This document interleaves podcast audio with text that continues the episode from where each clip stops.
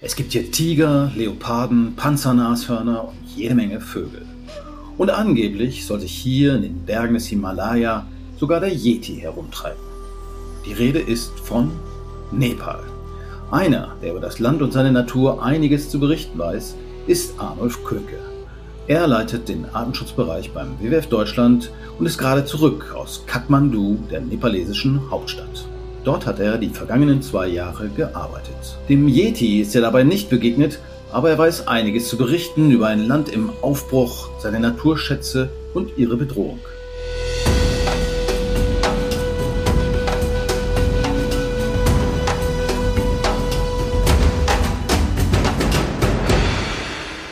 Herzlich willkommen, Arnulf. Ja, hallo. Schön, dass es geklappt hat mit dem Reisebericht. Gerne. Erzähl mal, was hat dich nach Kathmandu vertrieben oder was hat dich dort angezogen? Wir waren da wegen der Arbeit meiner Frau. Äh, die hat da vor Ort im zivilen Friedensdienst gearbeitet und das war zeitlich begrenzt und ich konnte zum Glück äh, meine Arbeit für den WWF Deutschland auch von dort ausüben, habe also meine Arbeit dahin mitgenommen und konnte dann für die zwei Jahre, die wir vor Ort waren, von da aus arbeiten und gleichzeitig natürlich versuchen vor Ort auch KollegInnen zu unterstützen, wenn die das brauchen und auch vielleicht andere Aufgaben vor Ort zu übernehmen oder einfach zu gucken und das Land natürlich kennenzulernen und die Menschen.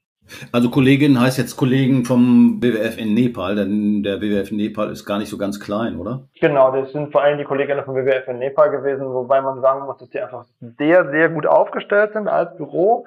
Die brauchen also jetzt keinen Artenschutzmenschen aus Deutschland, der ihnen sagt, wie man das macht. Das wissen die natürlich vor Ort selber.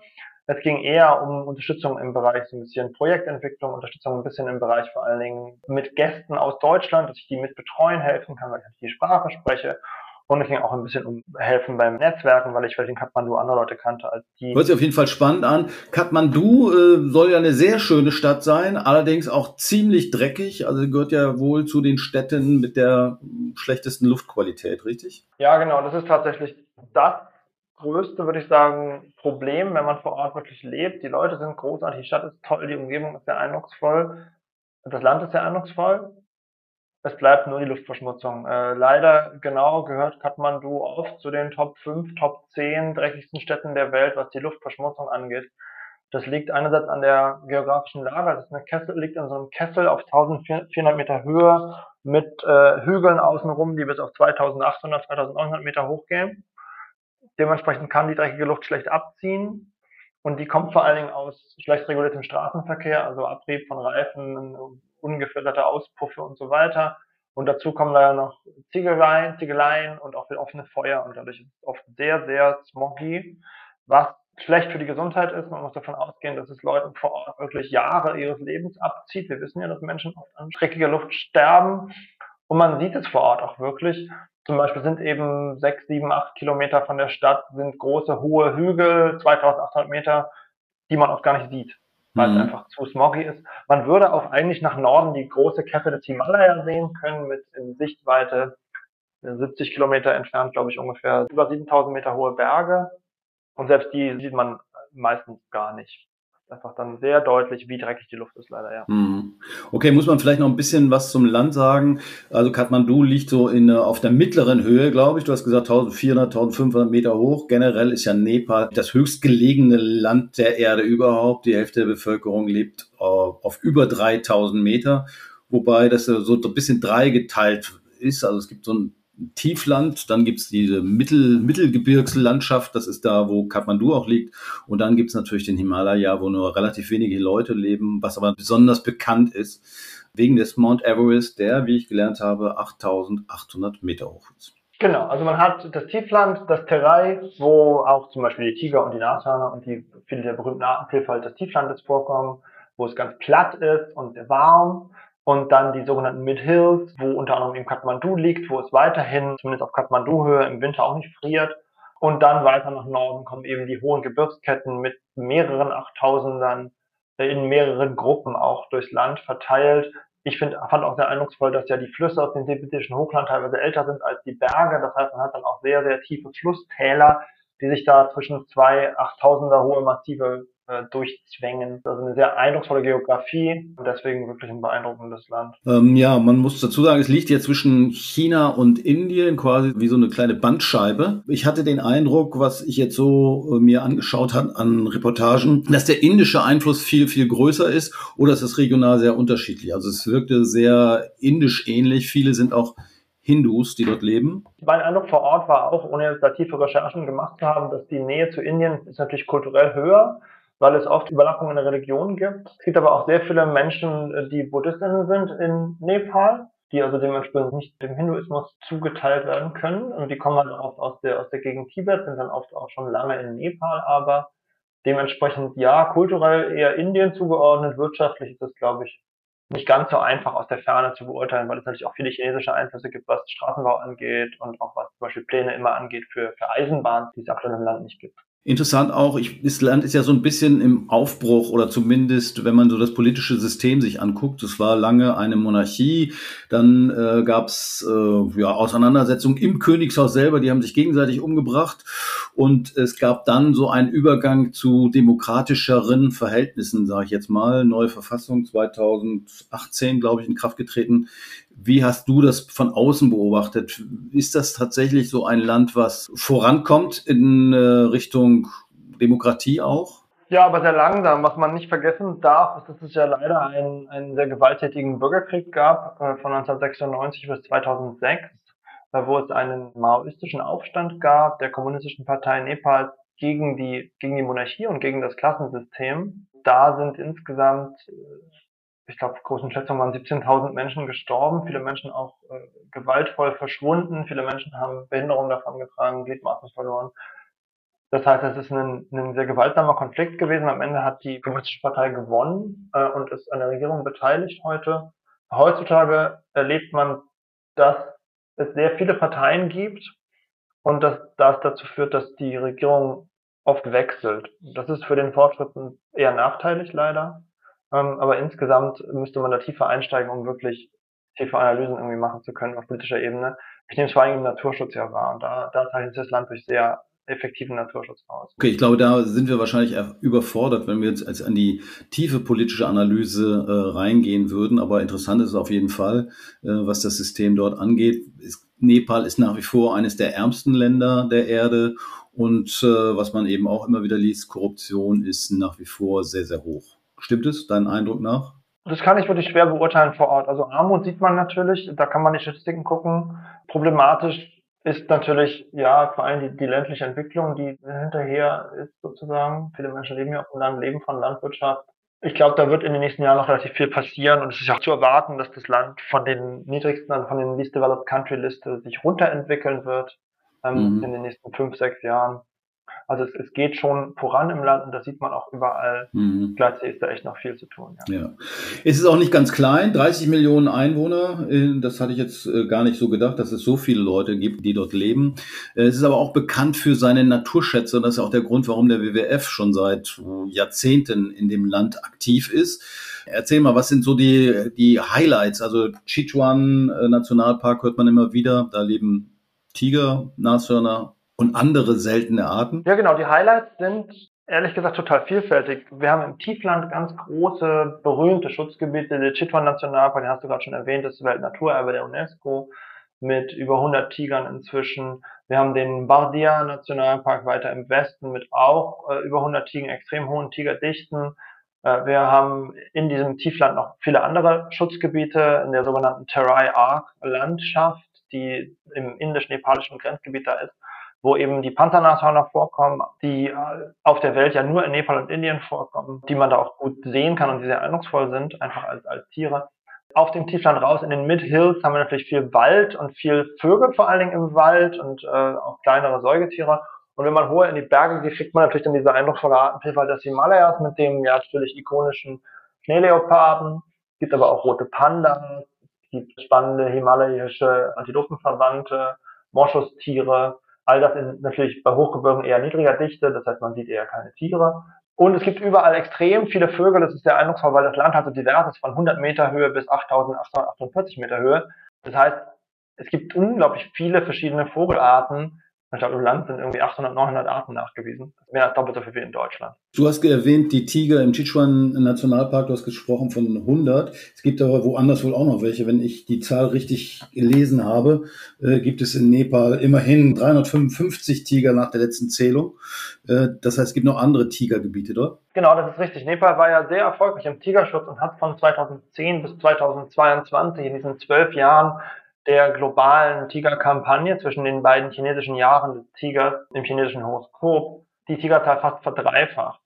Und äh, das war ein sehr eindrucksvoller äh, Naturschutzerfolg, der dazu führt, dass eben es deutlich mehr Tiger im Land gibt. Die sind alle im Tiefland, die sind vor allen Dingen in den Schutzgebieten. Und die Hotspots sind eben äh, von den Schutzgebieten her Chitwan und, und Badia. Bake hat auch noch Tiger. Ähm, aber es gibt natürlich auch zwischen den Schutzgebieten Bereiche, wo, wo Menschen und Tiger sehr eng miteinander leben, wo also Tiger durch Korridore auch pendeln zwischen Nepal und Indien, was naturschutzseitig total wichtig ist, damit die Tiger sich ausbreiten können aus diesen Quellgebieten in neue Gebiete, gerade wenn so viele Tiger sind. Gleichzeitig hat das halt auch total große Herausforderungen fürs Zusammenleben von Mensch mhm. und Tiger, weil ein Tiger einfach gefährlich ist für die eigenen Besitztümer, also für Haustiere und auch für einen selber. Ja, ähnlich erfolgreich auch beim Schutz der Panzernashörner. 600 Tiere ist auch eine ganze Menge. Wie hat man das geschafft? Korridore hast du gesagt. Bekämpfung der Wilderei ist sicherlich auch ein Thema. Da greift man relativ hart durch und ist aber auch sehr erfolgreich. Bei den Panzernashörnern ging es vor allen Dingen um die Bekämpfung der Wilderei. Bei den Tigern geht es auch viel um den Schutz der Beutetiere und den Schutz der Lebensräume der Beutetiere, damit die Tiere genug zu essen haben und dann entsprechend sich ja selbst ziemlich gut vermehren als die Katzen, die sie sind. Bei den Nashörnern ist es natürlich deutlich langsamer, weil die ja viel langsamer sich reproduzieren.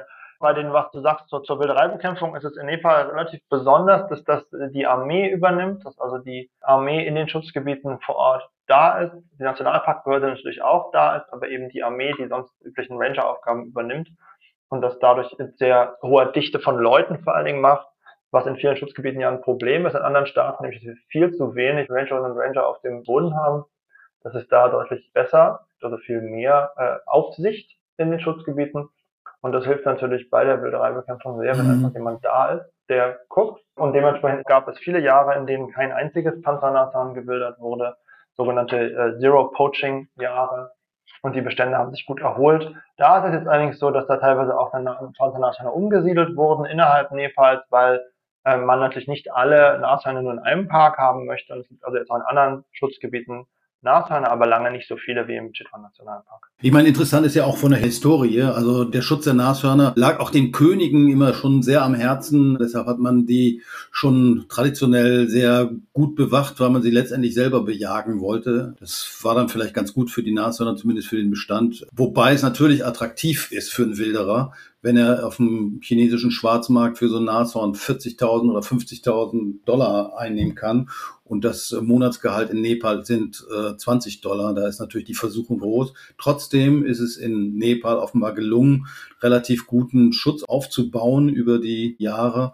Und ganz wichtig, hast du erwähnt, sind diese Korridore, die gibt's da offenbar dann auch, dass die Tiere auch wandern können zwischen den einzelnen Gebieten. Ja, genau. Und zumal auch ein Nashorn leider nicht ungefährlich ist. Das heißt, auch bei Nashorn muss man aufpassen, dass man die nicht überrascht, dass man nicht von denen dann quasi über den Haufen gelaufen wird. Und ein Kollege zum Beispiel wurde dabei mal äh, schwer verletzt im WWF Nepal, die Hüfte gebrochen, weil ein Nashorn ihn, ihn angegriffen hat, weil die ja sehr schlecht sehen und dann durchaus auch in Panik geraten können und losrennen, gerade wenn sie Kälber dabei haben. Wenn man die dann selber auch nicht vorher nicht sieht, dann kann auch das ein gefährliches Tier sein. Das heißt, man muss auch da immer aufpassen, dass Nashörner und Menschen gut zusammenleben können, ohne dass die Nashörner und die Menschen in Gefahr geraten, denn sonst sind die Nashörner ja eher nicht so ein Tier, das man kennt als, als Konflikttier. Die wirken ja relativ ruhig und entspannt. Mhm.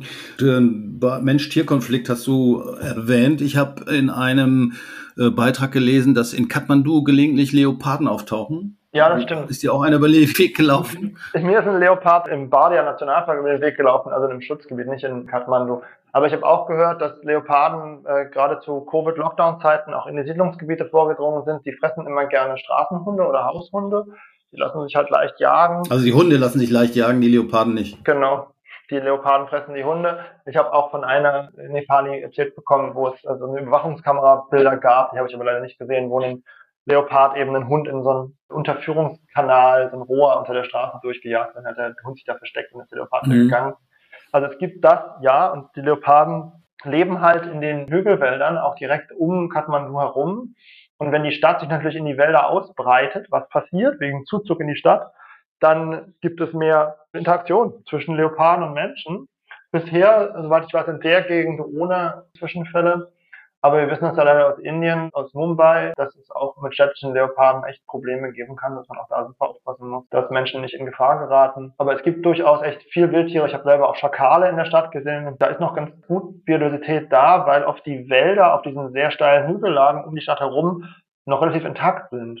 Und dadurch haben wir da noch Tiere, die dann halt gegebenenfalls auch mal aus dem Wald heraustreten. Ich meine, für die Wildnis in Nepal wahrscheinlich auch ganz gut. Das ist ja auch so unerschlossen, das Land. Es gibt relativ wenig Straßen, gibt kaum Bahnlinien. Viel Transport wird zu Fuß noch bewältigt. Also das ist natürlich ein Vorteil für die Tierwelt. Ja, wobei sich das mit extrem viel Schwung ändert. Eisenbahn gibt es noch gar keine, also zumindest keine, die laufen würden. Die Straßen werden halt die ganze Zeit stetig verbessert, was für die Menschen vor Ort extrem wichtig ist, gerade wegen der Gesundheitsversorgung, weil es halt wirklich natürlich gefährlich ist, wenn man krank wird und muss dann zu Fuß irgendwo hinlaufen gerade in Hügelregionen. Aber natürlich sind noch lange nicht alle Bereiche des Landes erschlossen. Und natürlich bergen solche Straßen auch wieder dann Gefahren. Aber ich habe zum Beispiel sehr clevere Sachen gesehen. Im Bordia Nationalpark geht halt die Straße direkt am Nationalpark lang oder auch ein bisschen durch den Park. Und da gibt es auch echt viele Tiger zum Beispiel. Und dementsprechend darf man nicht so schnell fahren. Und was sie sich überlegt haben, damit Leute nicht geblitzt werden, ist, man kriegt einen Passierschein, auf dem steht, wann man reingefahren ist. Und dann muss man wieder vorzeigen, wann man wieder rausfährt. Und wenn man zu schnell war, sieht man das logischerweise, weil man zu wenig Zeit gebraucht hat. Mhm. Und wenn man zu lange Zeit gebraucht, kriegt man auch Ärger. Kriegt man nachher, was hast du gemacht?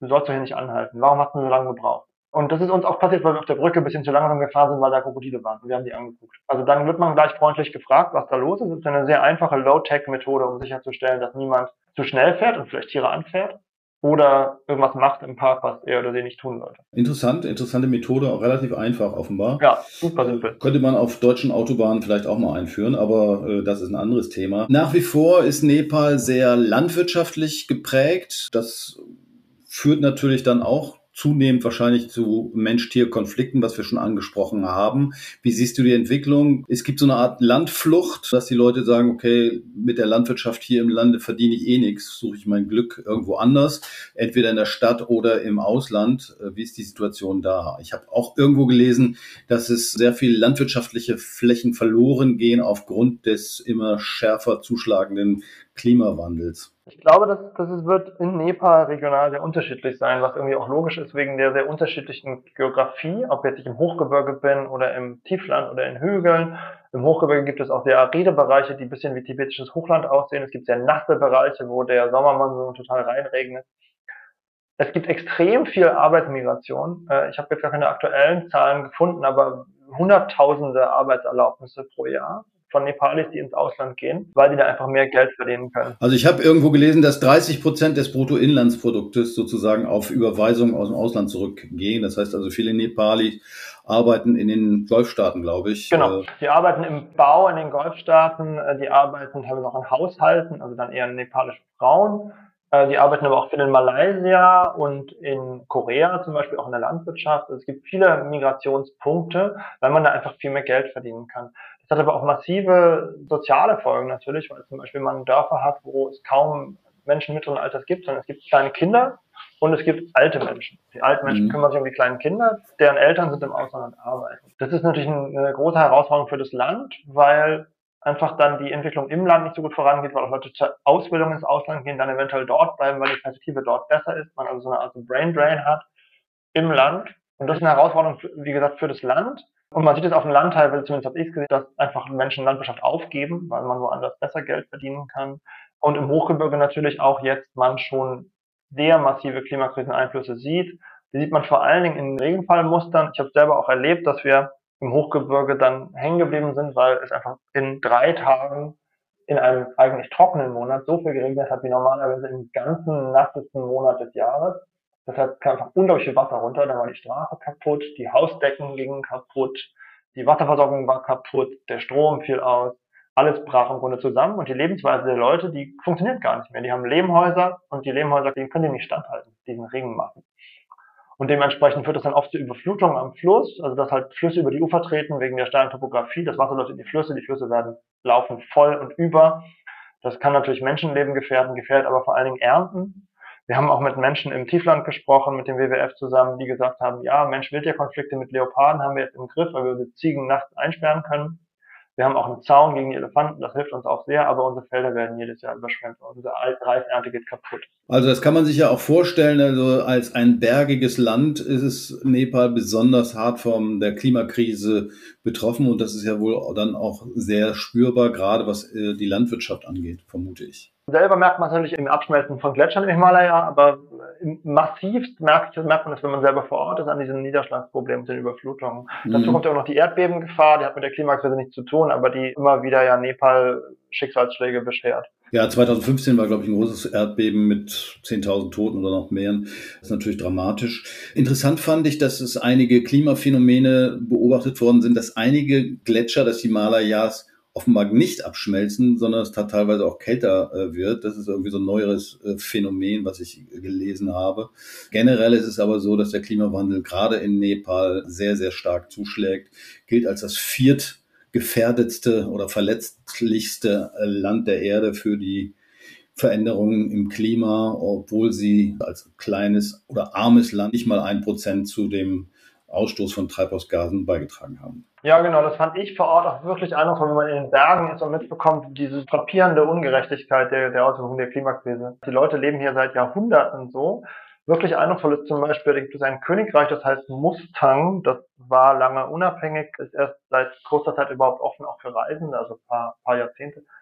Und da gibt es einen Königspalast, der ist hunderte von Jahren alt und der fängt jetzt an, einfach auseinanderzufallen, kaputt zu gehen, wegen der Klimakrisenregenfälle, weil es einfach nicht mehr so trocken ist, wie es früher mal war. Da wird jetzt also restauriert, damit er nicht kaputt geht. Aber eigentlich steht das da seit hunderten von Jahren und so gerät eben die Lebensweise der Leute aus den Fugen, ohne dass sie da irgendwas profitiert hätten oder irgendwas beigetragen hätten. Mhm. Anderes Thema, Entwaldung. Ich habe irgendwo gelesen, dass äh, Nepal zwischen 1950 und 2000 ungefähr ein Viertel seines Waldes verloren hat, äh, weil er abgeholzt wurde. Hat man dieses Thema in den Griff bekommen? Ja, das geht inzwischen deutlich besser. Die Entwaldung war in der Tat ziemlich schlimm vor 2000 und inzwischen äh, ist die Entwaldung deutlich wieder zurückgegangen. Natürlich geht weiterhin Wald auch teilweise verloren, aber es wird halt auch viel Wald inzwischen in Gemeindenmanagement wieder genutzt und äh, teilweise auch aufgeforstet. Das heißt, mit meinem Blick auch im Vergleich zu anderen asiatischen Ländern, wo ich vorher viel Zeit verbracht habe, also Kambodscha, Indonesien, ist die Situation der Wälder eigentlich noch ganz gut. Gut, es gibt also viele Lichtblicke auch in Nepal, viele Probleme, viele Herausforderungen. Wenn du dem Land drei Wünsche erfüllen könntest, welche wären das? Ich glaube, ich würde ihnen vor allen Dingen eine stabile Regierung wünschen, die sich ganz massiv in der Stadt um diese Luftverschmutzungsprobleme kümmert, damit die Gesundheit der Menschen weniger leidet darunter, die sich kümmert um, um wirtschaftliche Entwicklung und eine Perspektive für Menschen im Lande und die gleichzeitig dieses großartige Augenmerk auf Naturschutz aufrechterhält, das das Land ja wirklich auszeichnet. Okay. Willst du noch irgendwas loswerden? So aus dem Herzen würde ich das Land einfach auch allen Menschen äh, ans Herz legen zum Besuchen. Es ist einfach sehr, sehr eindrucksvoll, was die Menschen angeht vor Ort, vor allem die großartige Freundlichkeit und die große Offenheit und das Willkommen, ganz viele ernsthafte Gespräche, die Leute mit einem führen möchten, die einen einfach aus Interesse fragen, wo kommt man denn her, was will man denn hier, ah, ist super und die einfach auch stolz sind auf ihr Land und einem das gerne näher bringen. Und das Land hat halt krass wirklich viele Facetten. Man wird dem Land, glaube ich, nicht gerecht, wenn man denkt, ach, da gehen alle auf den Berg steigen. Es gibt kulturell extrem viel zu sehen, es gibt geografisch viel zu sehen und natürlich gibt es viel Natur zu sehen. Soweit Arnulfs Liebeserklärung an das Land im Himalaya. Nepal ist auf alle Fälle eine Reise wert und wer Bedenken wegen der hohen Flugemissionen hat, der sollte sich etwas mehr Zeit nehmen. Denn das Gute man kann das Land auf dem Dach der Welt auch auf dem Landweg erreichen. Dauert nur etwas. Diese Episode unseres Podcasts, die man natürlich auch abonnieren kann, dauert hingegen nicht mehr lange. Wir sind am Ende. Ich bedanke mich bei Arnulf Könke und sage Tschüss und bis zum nächsten Mal beim Überleben Podcast des WWF.